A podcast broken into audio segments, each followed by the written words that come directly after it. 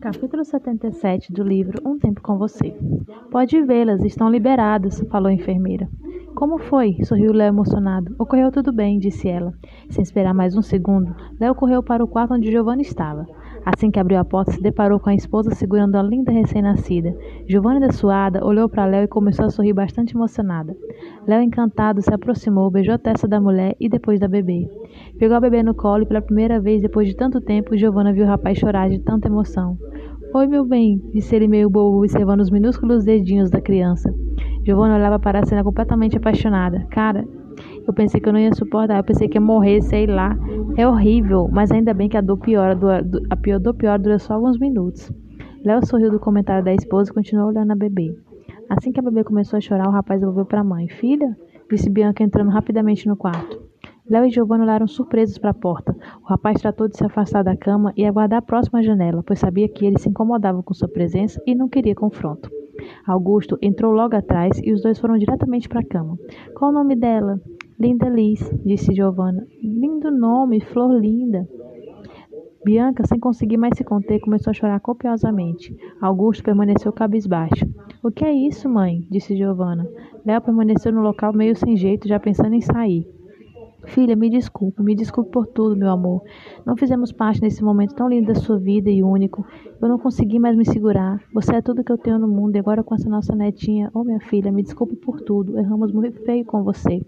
Fomos injustos. Não conhecemos nem metade da sua vida e queríamos mandar em você. Eu estou tão arrependida, meu Deus.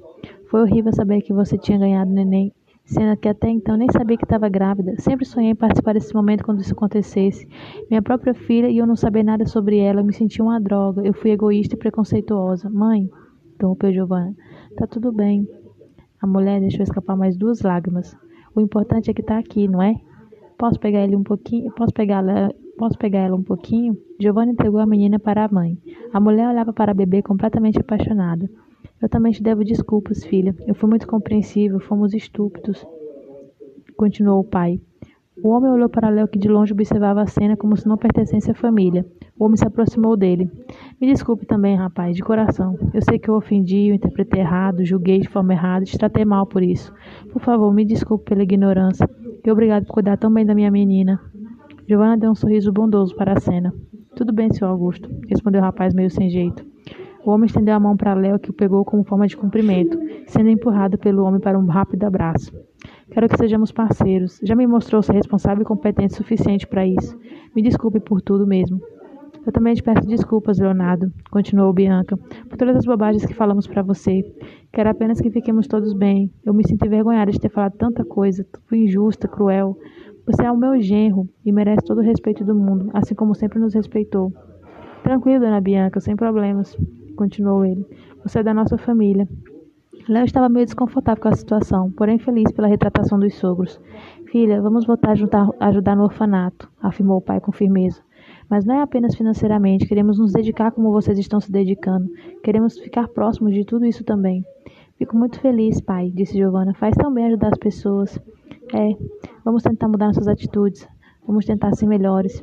Ficou tudo tão estranho e vazio depois que você saiu da nossa vida continuou ele. Queremos apenas que a partir de agora passemos juntos em família esse Natal e, outros, e os outros que virão, pediu Bianca, sem brigas, sem desentendimentos. Eu quero apenas que fiquemos para sempre felizes e juntos. Eu não quero perder você. A mulher olhou para a criança, para Léo e se corrigiu. Vocês, nunca mais. Léo e Giovanna se entreolharam. O rapaz piscou, piscou para a amada. Giovanna sorriu. Agora sim estava com a felicidade completa.